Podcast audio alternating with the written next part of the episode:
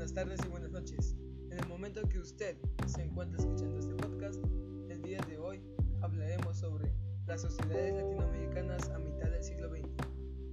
Durante la primera mitad del siglo XX se diversificó la población y abrieron paso a una ampliación de la ciudadanía. Los procesos migratorios. Desde el siglo XIX, las migraciones configuraron importantes cambios en la estructura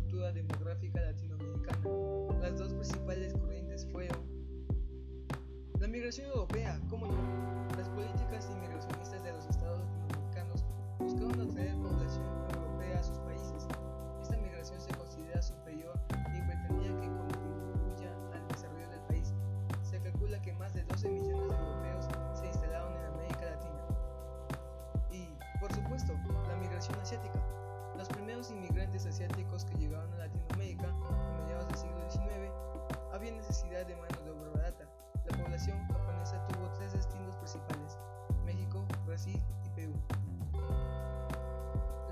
Interna. A partir de 1940 se produjo en América Latina un movimiento migratorio del campo a las ciudades, lo que aceleró la urbanización del continente.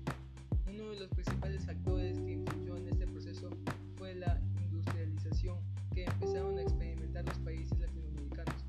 Esto trajo como consecuencia el empleo masivo de la mano de obra, lo que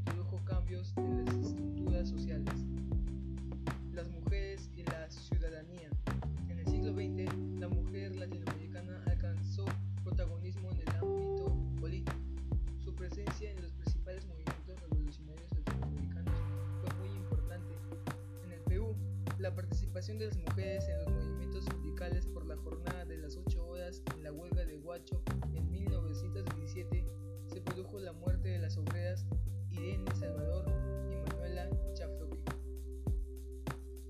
El sufragio femenino.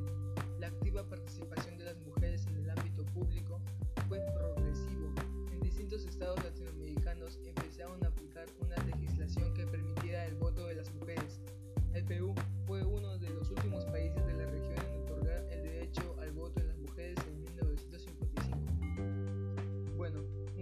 gracias por su atención.